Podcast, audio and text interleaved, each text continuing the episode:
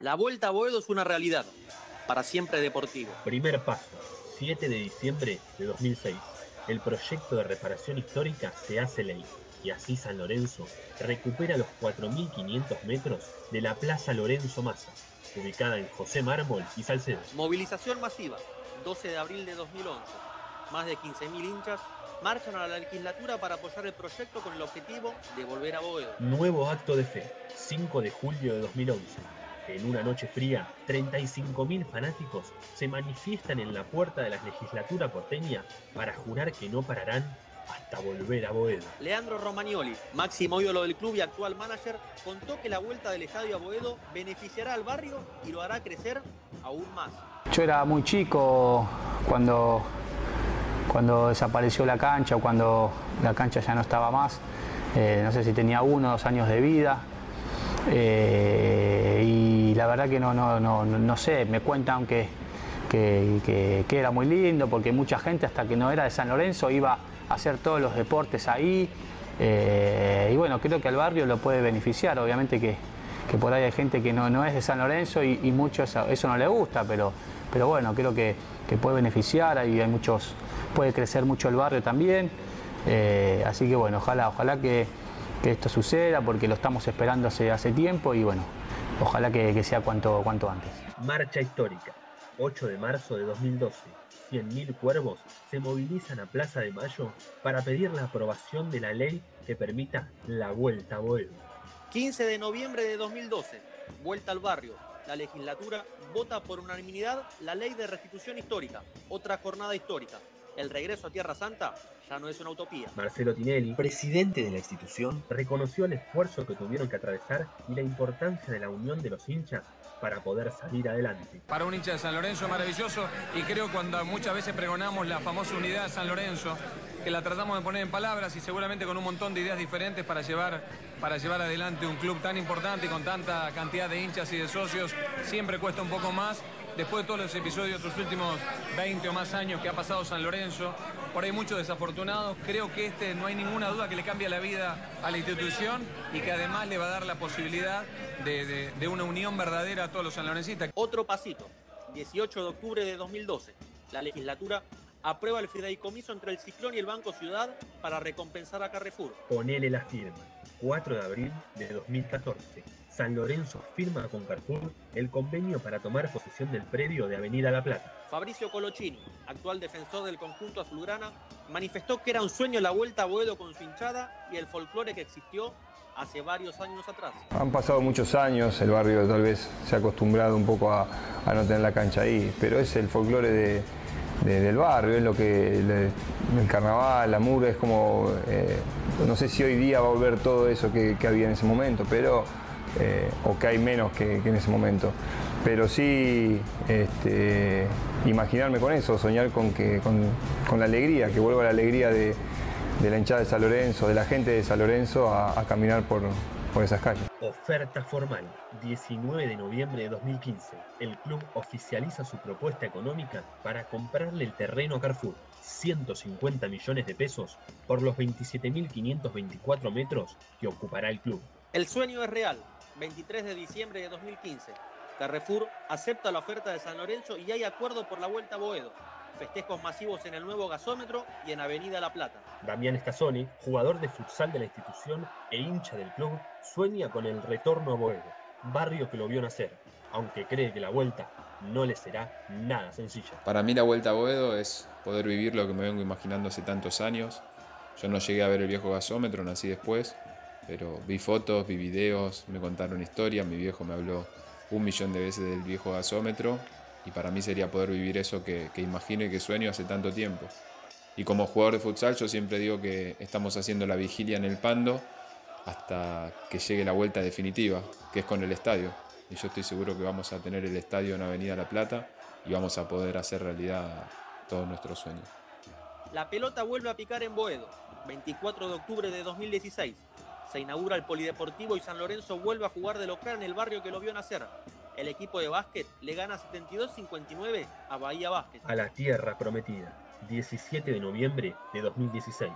San Lorenzo llega a un acuerdo con Carrefour para tomar efectiva posesión de Tierra Santa. y comunica que el 14 de diciembre de 2016 se firmará el boleto de compra-venta de Avenida La Plata. Marcelo Culota, socio de San Lorenzo y ex jefe de prensa de la comisión del hincha, expresó que fue fundamental la ayuda económica de los simpatizantes para que el predio donde estaba instaurado el viejo gasómetro vuelva a formar parte del club. Siempre que se la convocó, eh, la gente apoyó, la gente presionó de muy buena forma, nunca eh, hubo ningún tipo de altercado, de incidente, ni en Avenida La Plata, ni en la legislatura, ni en la Embajada de Francia, y mucho menos la, la histórica movilización de más de 100.000 personas a la Plaza de Mayo. Cada vez que se la convocó a la gente, la gente misma presionó para tener resultados y los resultados se vieron. Volvimos, 14 de diciembre de 2016, uno de los días más importantes en la historia de San Lorenzo. Se firma el boleto de compra-venta del terreno. Festejo histórico, 31 de marzo de 2017. Un día antes de cumplir 109 años de su nacimiento, el club realiza la transferencia que completa el pago de 110 millones de pesos a Carrefour, tal cual estaba estipulado en el boleto de compra-venta. Un paso más cerca de casa, 25 de julio de 2017. Se completa el pago de la primera de las cuatro cuotas de un millón de dólares que estaban pactados. Otro paso demoledor, 10 de enero de 2018. Como parte del plan de obras estipulado, se terminó de derribar la torre de agua de Carrefour que estaba en Tierra Santa. Un pie adentro, primero de abril de 2018. Como regalo por los 110 años del club, se colocó en el terreno de Avenida La Plata el cartel de San Lorenzo que dice La Vuelta a Boedo es una realidad. Santa Sede, primero de abril de 2018. Otra huella azulgrana en Boedo. Se inaugura la sede administrativa en Avenida La Plata 1794, esquina Las Casas. Marcos Mata, jugador de básquet del Ciclón, afirmó la importancia que tiene el sentido de pertenencia para un club y asimismo para los jugadores.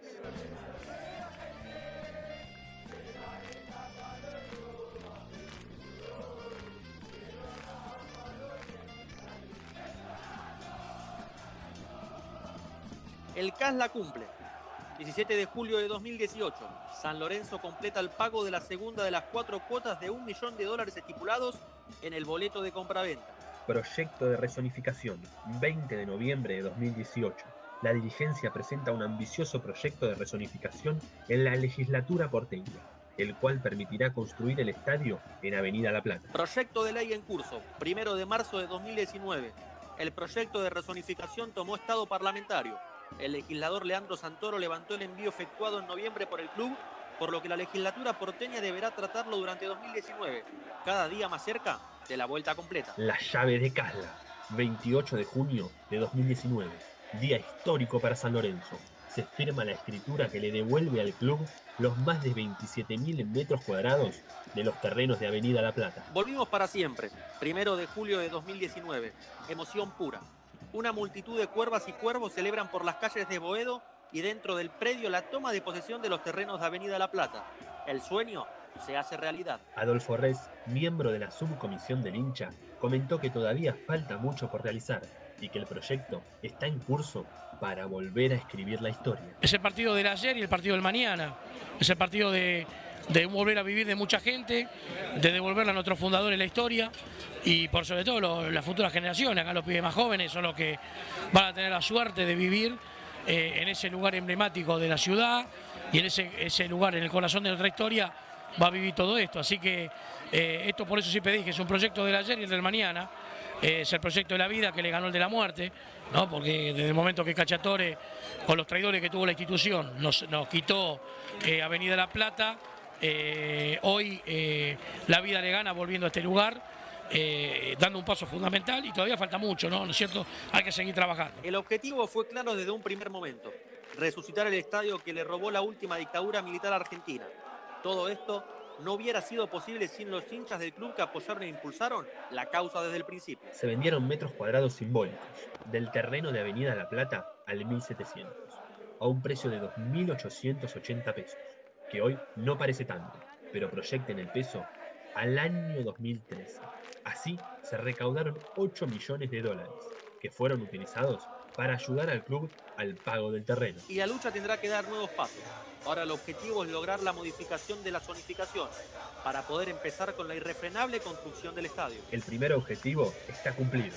Recuperar el predio de Avenida La Plata que estuvo ocupado desde 1980 por Carrefour.